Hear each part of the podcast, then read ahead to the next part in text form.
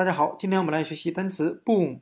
boom 表示繁荣的含义，我们可以用联想法来记忆这个单词。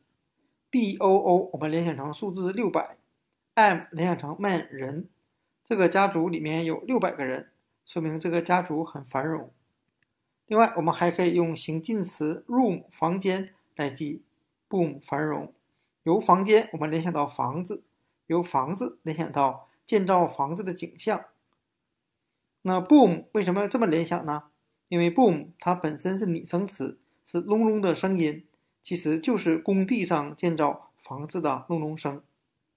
另外，boom 这个单词有一个常见的词组叫 baby boom，是一九四六年美国出现的婴儿潮。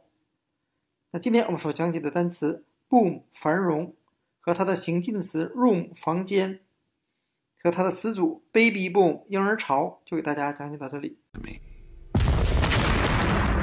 1914. The aqueduct is a year old. America is booming. World War I creates massive demand for weapons, cars, and oil. What's required? 1946. 330 new babies delivered every hour. That's one baby every 10 seconds. It's the baby boom, and they all need housing.